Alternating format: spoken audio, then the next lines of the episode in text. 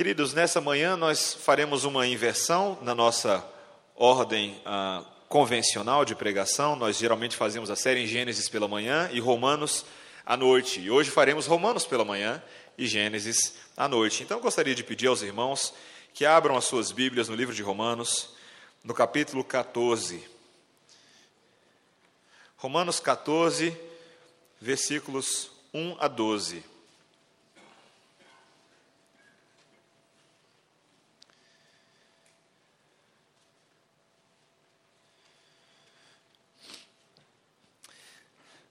Leremos agora esse texto, leia com atenção, prestando atenção nos detalhes, na instrução de Deus para a igreja hoje pela manhã, para que nós possamos ser por essa palavra transformados. Assim diz a palavra do nosso Santo Deus. Acolhei ao que é débil na fé, não porém para discutir opiniões. Um crê que de tudo pode comer, mas o débil come legumes. Quem come, não despreze o que não come. E o que não come, não julgue o que come, porque Deus o acolheu. Quem és tu que julgas o servo alheio? Para o seu próprio Senhor está em pé ou cai, mas estará em pé porque o Senhor é poderoso para o suster. Um faz diferença entre dia e dia, outro julga iguais todos os dias. Cada um tem opinião bem definida em sua própria mente. Quem distingue entre dia e dia, para o Senhor o faz. E quem come, para o Senhor come, porque dá graças a Deus. E quem não come, para o Senhor não come e dá graças a Deus. Porque nenhum de nós vive para si mesmo, nem morre para si. Porque se vivemos, para o Senhor vivemos. Se morremos, para o Senhor morremos. Quer pois vivamos ou morramos, somos do Senhor. Foi precisamente para esse fim que Cristo morreu e ressurgiu, para ser Senhor tanto de mortos como de vivos. Tu, porém, por que julgas teu irmão? E tu, por que desprezas o teu? Pois todos compareceremos perante o tribunal de Deus. Como está escrito: Por minha vida, diz o Senhor, diante de mim se dobrará todo joelho e toda língua dará louvores a Deus. Assim, pois, cada um de nós dará contas de si mesmo a Deus. Até aqui a palavra do Senhor. Vamos orar mais uma vez? Obrigado, ó Pai, pela tua santa palavra. Carecemos de Ti nessa manhã, Deus. Precisamos do Teu espírito, precisamos do Teu vigor, do Teu ânimo. E pedimos, Deus, que por meio da Tua palavra o Senhor nos encha com a esperança da vida eterna, nos encha da Tua instrução, para que assim possamos viver nesse mundo de uma forma agradável a Ti. Oramos em nome de Jesus. Amém. Meus irmãos, será que o cristão pode ou não pode beber bebidas alcoólicas? Será que o pecado é beber ou o pecado é ficar bêbado? Será que as nossas festas de 15 anos ou casamentos deveriam ter pista de dança? Será que é lícito no domingo para o crente trabalhar ou ir ao cinema ou assistir futebol na Globo? Será que isso vai ferir o quarto mandamento? Será que devemos assistir filmes ou peças de teatro em que os atores representem Jesus ou outros personagens bíblicos? Será que isso vai ferir o segundo mandamento? Será que um crente pode ir a um bar? Será que um crente pode assistir novela? Ou Big Brother? Ou ouvir música do mundo? Isso é perigoso. Queridos, todas essas perguntas, por incrível que pareça, você deve estar se perguntando assim: será mesmo que Deus ouviu minhas orações e o pastor vai responder todas elas num único sermão? Será que todas essas dúvidas cruéis que vêm me perseguindo a vida inteira? Desculpe te decepcionar, mas eu não vou responder todas essas perguntas hoje de manhã. Mas, meus irmãos, essas perguntas fazem parte do nosso dia a dia. A gente o tempo inteiro lida com elas. E talvez você ouça essas perguntas e fale assim: eu já não, não me preocupo mais com essas coisas. Eu já passei dessa fase. Eu já sou um cristão mais maduro. Eu já entendi todas essas questões. Inclusive, eu acho que é uma perda de tempo absoluta quem fica discutindo essas coisas. Demonstra que não entenderam ainda o Evangelho. Mas outras pessoas têm dúvidas legítimas com relação a essas questões. E, e, e, às vezes entram em crise e ficam na vida da igreja vendo outras pessoas fazendo essas coisas e talvez julgando essa liberdade meio liberal dos irmãos que se dizem mais maduros. A verdade, meus irmãos, é que existem tantas questões que para nós são complicadas, porque elas parecem que elas estão nessa grande zona neutra da vida cristã aquilo que nós chamamos, aquela palavrinha grega adiaforos, que significa questões que parecem moralmente neutras. que causam controvérsia e debate entre os irmãos do corpo, e o tempo inteiro a gente fica se perguntando como aplicar o evangelho adequadamente a tantas dessas questões. Será que nós devemos meramente ser tolerantes com os irmãos, já que nós vivemos na era da tolerância? Né, os dias da pós-modernidade, onde aparentemente todas as ideias são igualmente válidas. E nós não temos o direito de julgar ninguém pela forma deles de pensar, mas quando acontecem essas questões do dia a dia da igreja, nós temos dificuldade de lidar com elas. Será que é legalismo? Ou será que é antinomismo? Será que a gente está faltando com o cuidado da lei? E Paulo, ele vai trabalhar com alguns princípios hoje, para nós entendermos não como necessariamente responder a cada uma dessas questões, mas como viver à luz dessas questões.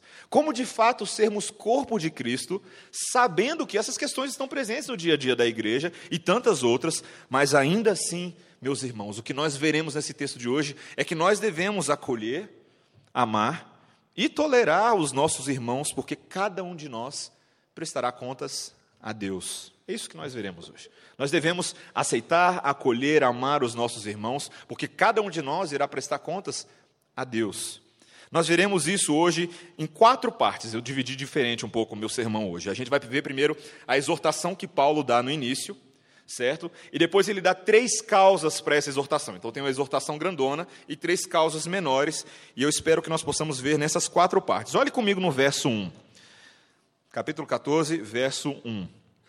Primeira coisa que Paulo vai nos dizer é o seguinte: acolhei ao que é débil na fé, não porém para discutir opiniões. Paulo começa com uma recomendação. Ele fala sobre a necessidade, o imperativo que nós temos de acolher os nossos irmãos. Nós temos que entender uma coisa aqui, meus irmãos. O que, que Paulo está falando?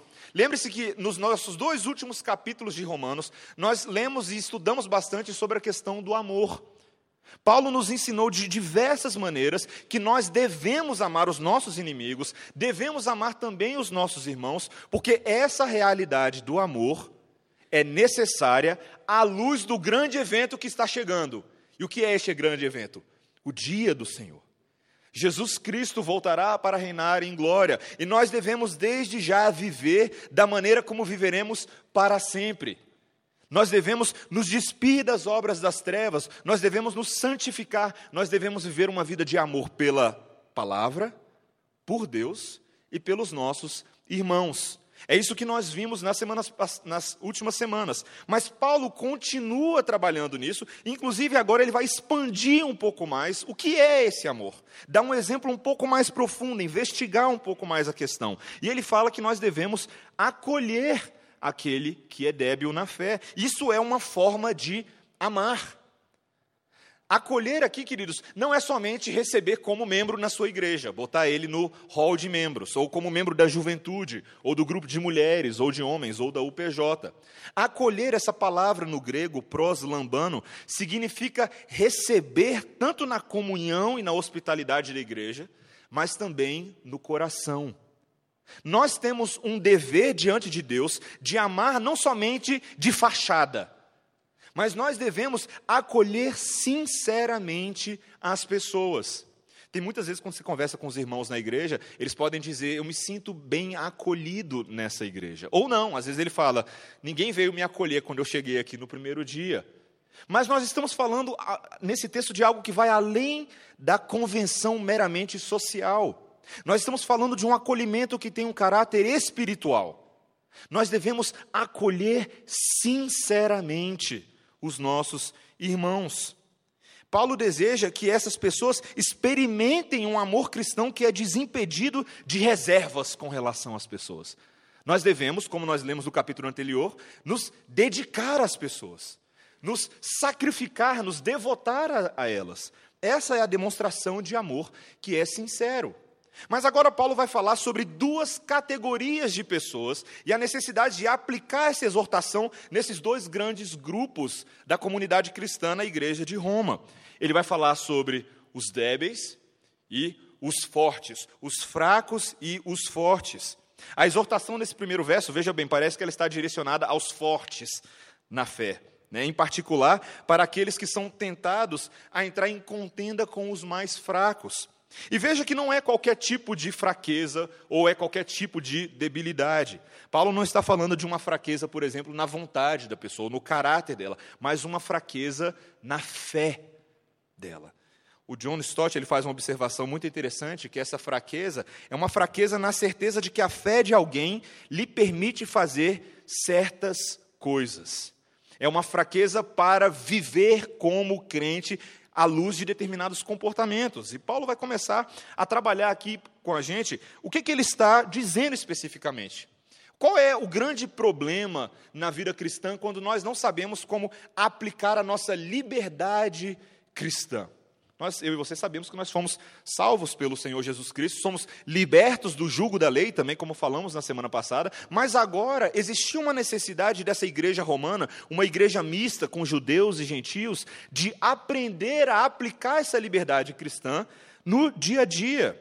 E Paulo vai mostrar para a gente aqui dois estudos de caso. Ele traz dois exemplos para tentar mostrar para a gente de que tipo de fraqueza e de que tipo de força na fé ele estava lidando. Veja comigo no versículo 2 o que ele diz. Ele diz: Um crê que de tudo pode comer, mas o débil come legumes. E lá no versículo 5, ele diz assim: Um faz diferença entre dia e dia, e outro julga iguais todos os dias. Ah, parece que as questões que Paulo está lidando são justamente na maneira de pensar dos judeus. E como os judeus agora lidavam com as questões da lei, pelo fato de que agora a igreja também tem gentios. Pessoas que anteriormente não compartilhavam desses comportamentos ritualísticos advindos da lei. A verdade é que nesse primeiro caso, nós temos a questão da alimentação. Eu e você que conhecemos a Bíblia, que já lemos a palavra de Deus todinha, de ponta a ponta, ou pelo menos o Pentateuco, sabemos que a questão dos alimentos era uma coisa muito séria para os judeus. Né? Ah, Deus havia dado normas alimentares no Antigo Testamento de que os judeus, o povo dele, deveriam apenas comer coisas limpas. Depois você pode ir lá olhar em Levítico 11, por exemplo, em que Deus dá instruções detalhadas sobre o que eles poderiam comer e o que eles não poderiam, para que isso tudo fosse uma forma deles de se consagrar, de se santificar e de se separar dos povos pagãos da terra onde eles habitavam.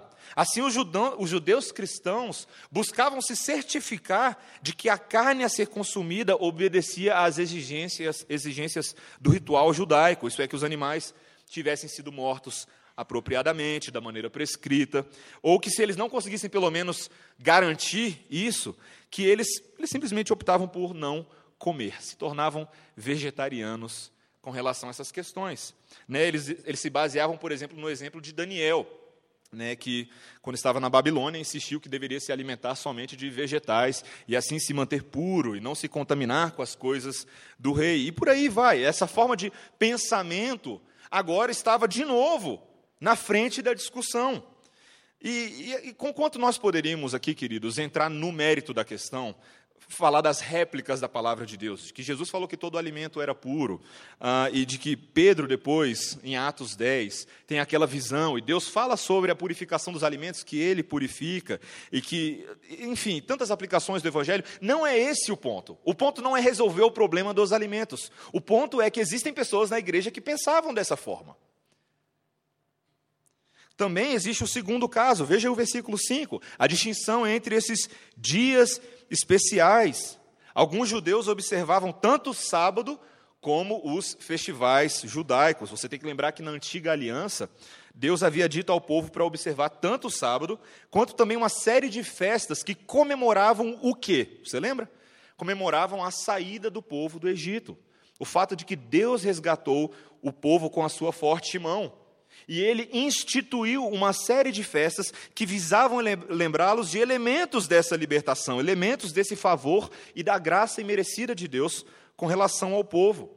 E assim esses mandamentos, esses rituais, se tornaram alguns dos fatores externos pelos quais os judeus eram reconhecidos como povo de Deus. Eles eram reconhecidos como povo de Deus porque celebravam o Purim, ou a festa dos pães asmos, ou enfim, uma série de outras celebrações era o que os separava dos gentios, que agora estavam na mesma igreja deles. Interessante isso. Então, todas essas questões, meus irmãos, Também nós poderíamos aqui trazer uma réplica para a questão do sábado. Jesus disse que ele era o Senhor do sábado, e muitos judeus não entendiam isso, mas não é o mérito do, do, do, texto. O texto não visa resolver todos esses problemas, mas sim nos dizer que existe uma ordem, de que nós devemos acolher os nossos irmãos, apesar dessas questões. Você não deve acolher o seu irmão somente quando você resolve esses pontos. A ordem vem antes. Veja que o primeiro versículo diz que nós devemos acolher ao que é o débil da fé, não porém para discutir opiniões. É interessante, existe um certo, um certo sarcasmo de Paulo aqui, que ele sabe que muitas vezes nós acolhemos os nossos irmãos, até mostramos um certo carinho e devoção a eles, mas uma vez que eles estão dentro, a gente começa, e aí, o que, que você pensa sobre você já fez isso antes? Quando você recebe alguém, mas você rapidamente transforma aquela acolhida numa maneira de expor a sua opinião e mostrar o tanto que você sabe para o outro que não sabe tanto quanto você. Você já viu isso na vida da igreja? Isso acontece, meus irmãos. Quantas vezes, às vezes, a gente entra em debates com os nossos irmãos mais fracos, ou pelo menos a nossa vista mais fracos, para tentar provar um ponto, para ganhar o debate para dizer para ele que ele ainda tem muito o que aprender e um dia você vai chegar à minha estatura de conhecimento perfeito, de varonilidade. Quantas vezes, meus irmãos, nós tentamos demonstrar que possuímos mais conhecimentos e, ao, ao fazer isso, nós estamos afetando a ordem de acolher os nossos irmãos em primeiro lugar, com sinceridade, com amor, com carinho, com devoção. Cada um deve ter uma opinião bem definida em sua própria mente e bola para frente. É isso que Paulo está falando no versículo 5, veja, e no versículo 6, ele diz: Quem distingue entre dia e dia, para o Senhor o faz. E quem come para o Senhor, come, porque dá graças a Deus. E quem não come para o Senhor, não come, dá graças a Deus. A ideia, meus irmãos, é que cada um de nós tem que ter uma opinião sobre esses assuntos bem definida, claro, nós devemos buscar essas coisas, mas isso não deve impedir que o nosso relacionamento seja sincero. Quantas vezes, meus irmãos, quantas vezes eu sou culpado dessas mesmas coisas? A gente começa numa conversa com alguém e a gente percebe que o, o irmão na igreja pensa radicalmente diferente da gente, por exemplo, quanto à política, ou o que fazer com a Petrobras, ou o que fazer com o governo, ou o que fazer em outras tantas questões da vida, como criação de filhos. Parece que às vezes o irmão sabe cuidar melhor dos seus filhos, ou diz que sabe cuidar melhor dos seus próprios filhos do que você cuida. E isso cria em nós uma série de percalços na maneira como a gente se relaciona, porque as nossas opiniões ganham maior importância do que as próprias pessoas. Nós temos que ter cuidado com isso, meus irmãos. Nosso amor deve ser sincero, deve ser verdadeiro. Nós devemos buscar de fato viver em harmonia e em união com os nossos irmãos. Mas você deve se perguntar, e a pergunta é legítima: Pastor, eu discordo. Às vezes você pode falar, pastor, eu discordo. Mas será que isso é verdade mesmo, pastor? Será que não é correto eu tentar ensinar os nossos irmãos as coisas corretas? Às vezes você está pensando, peraí, mas será que não tem espaço para a gente conversar? Será que nós não deveríamos insistir com eles no amadurecimento de tantas dessas questões? Sobre, por exemplo, assistir novela ou Big Brother, enfim, o que quer que seja esses assuntos. Será que eu não deveria ir atrás de cavucar mais essas coisas e provar o que, que a Bíblia diz? Talvez exista alguma verdade nisso. Mas vocês têm que entender, e eu tenho que entender também, meus irmãos, que as causas que Deus vai dar agora são muito mais do que causas horizontais. Paulo vai fundamentar essa recomendação não somente na forma como eu e você nos comportamos no dia a dia, mas na maneira como Deus se relaciona conosco. As três causas que Deus vai, que Paulo vai nos dar para nos relacionarmos de maneira acolhedora e amorosa com os nossos irmãos estão fundamentadas na maneira como Deus se relaciona conosco. A primeira causa, meus irmãos, é simples. Nós devemos acolher os nossos irmãos, porque Deus é quem justifica. Veja aí o versículo 3. O que que Paulo diz? Quem come, não despreze o que não come, e o que não come, não julgue o que come, porque Deus o acolheu. É interessante, meus irmãos, que o texto ele começa dividindo duas categorias para a gente: o fraco e o forte. Mas você, você percebe que o que Paulo acabou de dizer é que no final das contas todo mundo é fraco? Olha o que o versículo 3 diz. Ele diz: Quem come, não despreze o que não come. Tecnicamente, a pessoa que come de tudo é o forte, certo? É aquele que não vê problemas em comer os alimentos. Mas essa pessoa, o que se diz forte, não deve desprezar quem não come. Ele não, o, o problema, meus irmãos, é que muitas vezes as pessoas mais fortes estão propensas a ridicularizar e escarnecer os mais fracos, e zombar da consciência delicada deles. E às vezes acabam fazendo o quê? Perdem a paciência. Você já viu aquela conversa na igreja que os dois irmãos estão conversando e o outro está assim porque ele não aguenta mais essa conversa chata, porque o outro não entende o que eu estou tentando falar para ele? Muitas vezes, meus irmãos, nós perdemos a paciência muito fácil com aquelas pessoas que não veem as coisas tão claramente como eu vejo. Nós temos que ter cuidado com isso. Nós temos que tratá-los com respeito e com a deferência que eles merecem. E também nós temos que ter cautela, os mais fortes, aqueles que dizem entendedores de todas as coisas, de não tentar os mais fracos, ou de buscar escandalizá-los gratuitamente. Você já viu quando é que isso acontece na vida da igreja? Quando o cara fala, eu vou para aquela festa só porque vai causar. Eu sei que todo mundo vai ficar sabendo, mas eu sou um crente maduro e eu não vejo nenhum problema com relação a isso, então eu vou causar. Ou eu vou encher a cara. Ou encher a cara. Qual é o problema nisso? Ou seja, aquela ideia de que porque eu tenho um relacionamento puro e santo e íntimo com Deus, eu posso fazer qualquer coisa sem prestar contas a ninguém, porque afinal de contas, quem sabe da minha vida sou eu. Belo exemplo de força espiritual, né? Queridos, muitas vezes os mais fortes agem assim. Mas veja que também os mais fracos têm uma parcela de culpa. Ao mesmo tempo, os mais fracos estão inclinados a fazer julgamentos daqueles que sentem liberdade para comer qualquer coisa, como se na verdade os mais fracos fossem os fortes. Eles não veem, eles veem problema em tudo, e aqueles que não veem problema em nada, na verdade, esses são os fracos. Esses não entenderam. Por causa do pecado, ambas as partes, muitas vezes, agem como fracos. Todos são fracos. E veja que o princípio é de que Deus acolheu a todos. A ideia de que todos são culpáveis, mas Deus ainda assim nos acatou. Deus nos justificou. A doutrina do livro de Romanos, meus irmãos, tem que ficar muito clara nessa passagem para a gente. Nós só podemos nos relacionar adequadamente uns com os outros e nos aceitar, porque, em primeiro lugar, Deus nos aceitou.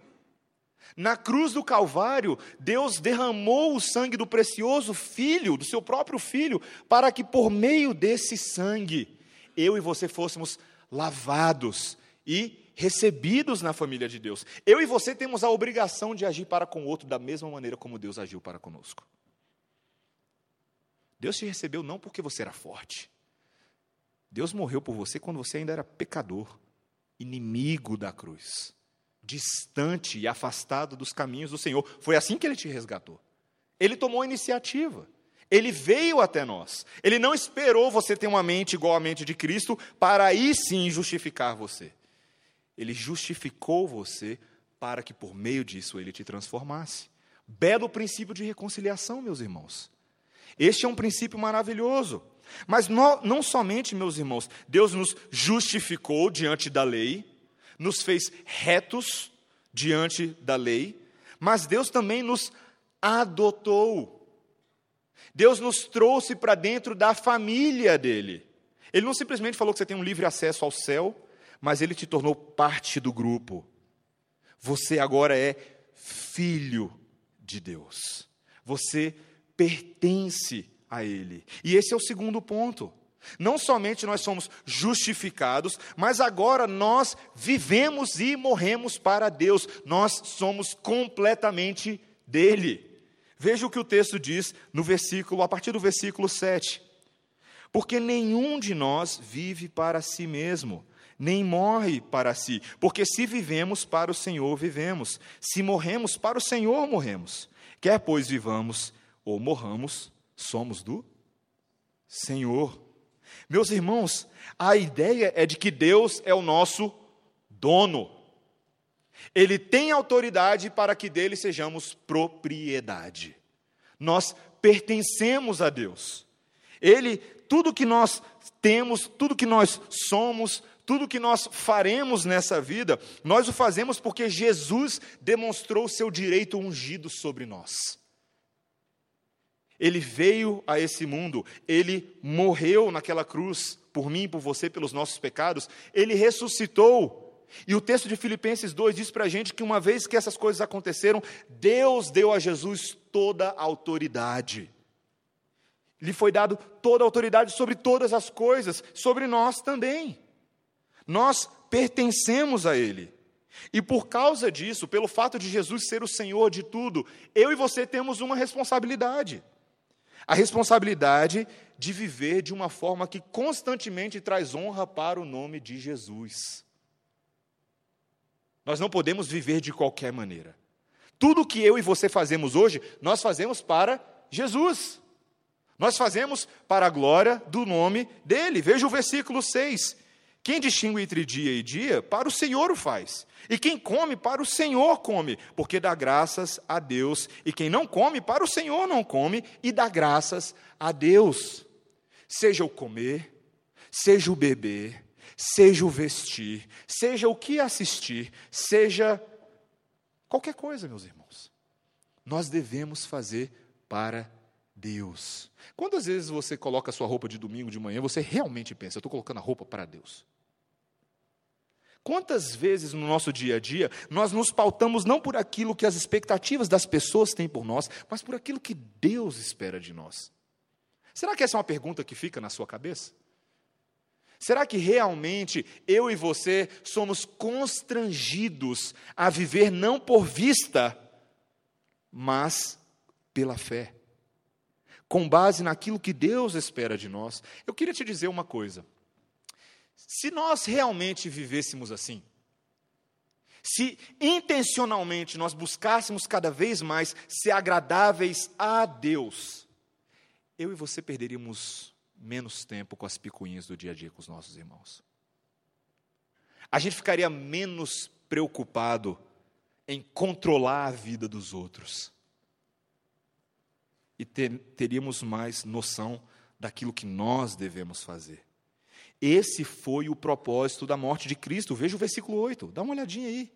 O versículo diz: Foi precisamente para esse fim que Cristo morreu e ressurgiu, para ser Senhor tanto de mortos como de vivos. A ideia, meus irmãos, é que a nossa vida inteira pertence a Deus. Nós pertencemos a Ele em vida e também pertencemos a Ele na morte.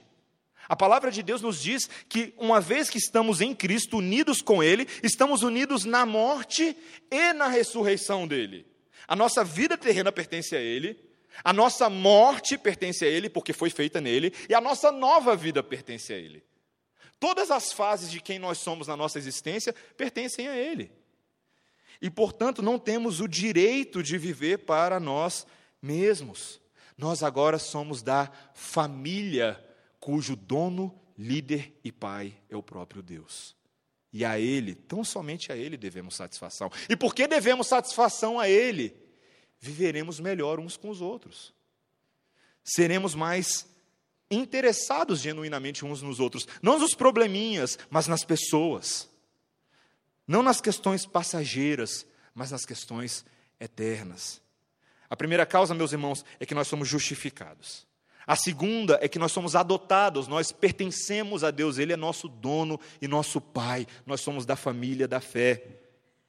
Mas a terceira causa, meu irmão, é porque cada um de nós prestará contas individualmente diante do Senhor. Lembre-se que na perícope, na passagem anterior que nós tratamos na semana passada, Paulo fala sobre o grande dia que está vindo. Vai alta noite, mas vem chegando o dia. Este dia da manifestação plena da glória de Deus, em que todo olho verá, veja o versículo 11, como está escrito: Por minha vida, diz o Senhor, diante de mim se dobrará todo joelho e toda língua dará louvores a Deus. Será um dia maravilhoso, meus irmãos, mas também um dia de muito assombro. Um dia de julgamento, um dia de tribunal. E nesse dia, meus irmãos, todas as pessoas, eu, você, quem não está aqui nessa igreja hoje está em outra igreja, quem está andando por Brasília, caminhando no eixão agora de manhã, quem está em Goiânia, quem está em Minas, todas as pessoas, quem está na China, os aborígenes, os russos, todos eles se apresentarão diante do Cordeiro. E nesse dia, meu, meus queridos, nós descobriremos quem é o verdadeiro juiz. Quem é o verdadeiro juiz dessa história? Somos eu e você? Não.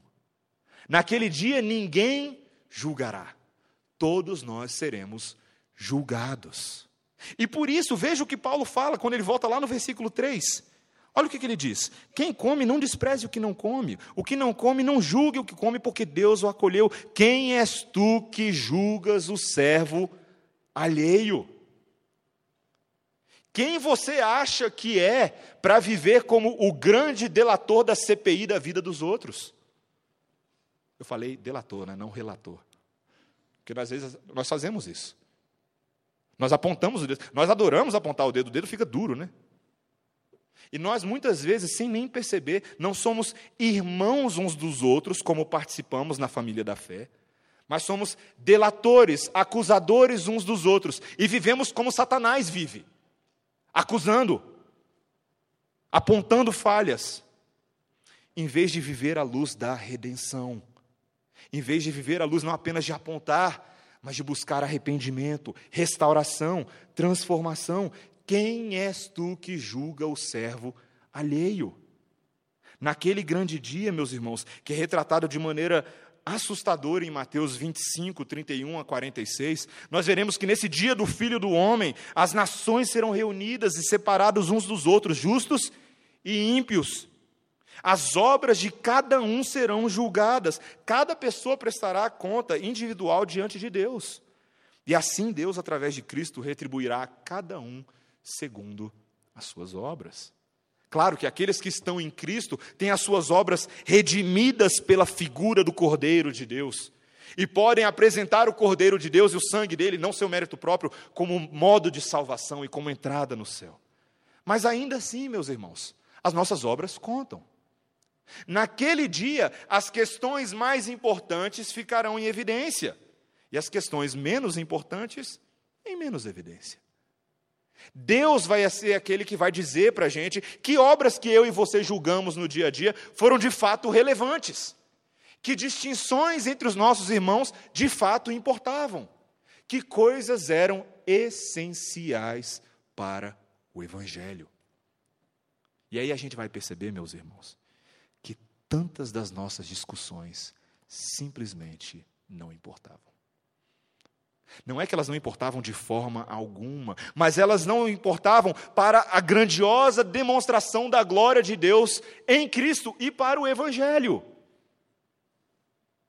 Nós temos que aprender, meus irmãos, a nos relacionar uns com os outros com ordens e categorias de importância. Algumas questões são mais importantes e outras são menos importantes. E nós temos que julgar todas as coisas, aprender a discernir essas questões. Porque Deus não julgará também de acordo com elas. Com o mesmo peso que você julgar as pessoas, com o mesmo critério e a mesma exigência que você demandar dos outros, perfeição, justiça, verdade, Deus também não julgará dessa forma. E pior, não segundo os nossos critérios apenas, mas segundo os critérios dele. Isso te assusta? Deveria. Deveria nos assustar. Deveria nos tornar mais humildes, menos arrogantes com os nossos irmãos, menos apontadores de dedos e um pouco mais condescendentes com os nossos queridos. Nós devemos ser tolerantes e acolhedores com os nossos irmãos quando observamos o acolhimento e tolerância de Deus em nosso favor. Deus, ao longo da história da redenção, tem sido nada mais, nada menos do que tolerante comigo e com você. ele é justo e faz derramar a ira que eu e você merecíamos sobre o cordeiro. E quem somos nós para derramar a nossa ira sobre os nossos irmãos? Eu queria concluir esse sermão, meus irmãos, com uma dica. Como é que você pode então decidir se uma questão é de fato controversa e a margem para discussão, ou se é uma questão de primeira ordem? Às vezes a gente tem dúvidas, a gente se pergunta, como é que então eu vivo à luz dessas questões? A primeira dica que eu queria dar, meus irmãos, é que se os princípios dos nossos comportamentos, perdão, se os princípios não se aplicam ao comportamento ou à prática, mas não à doutrina. Qual é a ideia? O que, é que eu quero dizer com isso? Paulo não está encorajando os irmãos aqui a discordarem livremente uns dos outros sobre afirmações doutrinárias que são claras na palavra de Deus. O texto não está relativizando verdades, meus irmãos. Afinal de contas, Paulo passou 11 capítulos de Romanos falando o que é verdade e o que não é verdade. O livro de Romanos é doutrina pura. Doutrina de ponta a ponta, até nas partes práticas nós vemos doutrina. Portanto, um bom ponto de partida é nós buscarmos prestar atenção naquilo que a Bíblia diz claramente que são coisas que nós devemos crer e seguir. Existem doutrinas que são explícitas e nós precisamos atentar para elas. Mas uma segunda maneira de nós descobrirmos se uma questão é passível de controvérsia, controvérsia ou é disputável, é que não devem de fato haver mandamentos claros e relevantes. Quando estamos tratando do comportamento cristão, Deus dá ao seu povo parâmetros claros para esse comportamento que é agradável e aceitável por ele. Portanto, não há lugar, por exemplo, para aplicar essa passagem ao comportamento homossexual, por exemplo. Porque a palavra de Deus claramente diz aquilo que é certo e é errado diante disso. Ou simplesmente usarmos esse texto para defender os nossos comportamentos egoístas. Veja que existem princípios claros de que nós não devemos viver para o nosso egoísmo, mas em amor uns para com os outros. E esse amor é revelado por Deus. Dentro dos limites que Deus estabeleceu, os cristãos são livres para agirem como quiserem. Fora disso, é pecado. E o terceiro ponto, meus irmãos, é que todas as questões podem ser debatidas, exceto as questões essenciais ao Evangelho. Veja que Paulo trabalha esse texto muito no sentido de recomendação, de exortação.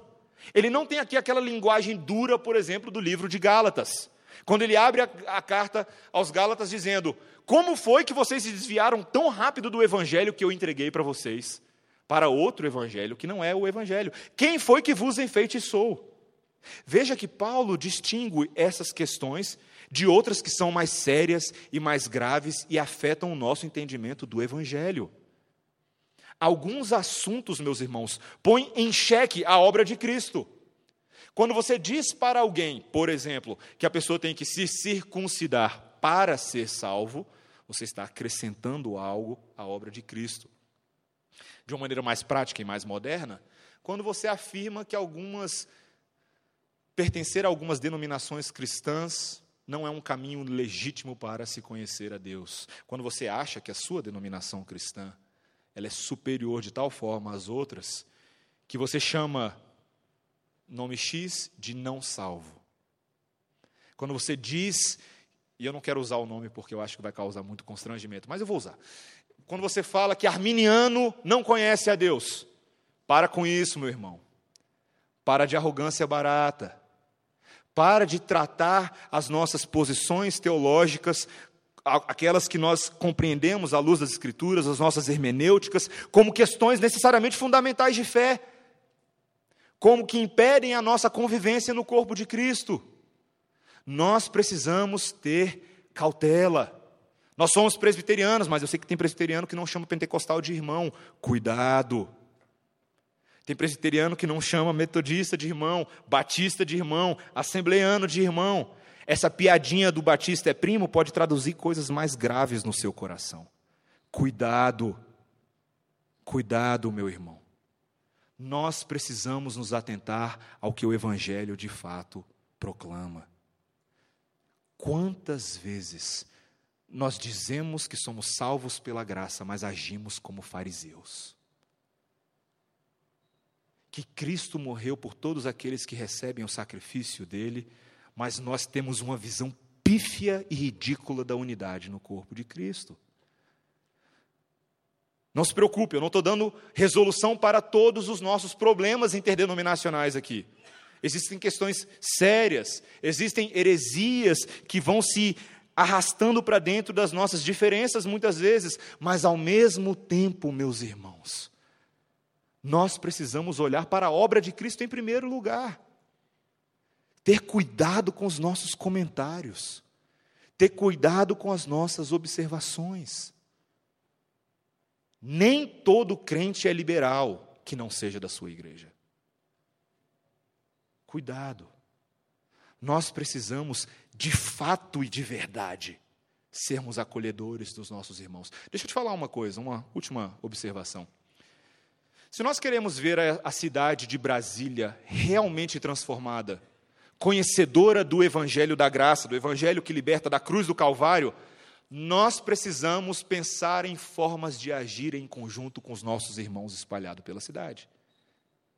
Nós precisamos trabalhar junto, por exemplo, com o nosso presbitério. O nosso presbitério tem várias igrejas que são presbiterianas como nós, de irmãos espalhados pela cidade de Brasília, com muitas vezes os mesmos interesses que nós. Queremos proclamar o evangelho, queremos anunciar. Nós precisamos aprender a caminhar de mãos dadas. Nós precisamos encontrar maneiras de viver à luz da unidade do Evangelho, mesmo com as nossas diferenças. Sejam elas de primeira ordem ou seja elas de segunda ordem. Nós precisamos encontrar formas de redimir os nossos relacionamentos. Não é fácil, meus irmãos. É, essa exortação que eu estou dando aqui no final, eu reconheço que ela é difícil. Mas é uma ordem, porque eu e você estamos lendo o mesmo texto. E nós precisamos entregar isso diante do Senhor com sinceridade e oração e pedir ao Senhor: faça de nós um povo acolhedor. Faça de nós não um povo elitizado, exclusivo, separado da comunidade da fé, mas um povo que abençoa os nossos irmãos na cidade de Brasília. Um povo que colabora para o crescimento e edificação da igreja e não simplesmente diz: nós somos diferentes. Ser diferente, ser santo, separado por Deus, não é apontar o dedo na cara do irmão e falar: eu e você não podemos conversar. Nós precisamos pensar sobre isso, meus irmãos. E que a graça de Deus realmente nos ajude a trilhar um caminho de sabedoria, mas ao mesmo tempo de amor genuíno uns para com os outros. Vamos orar.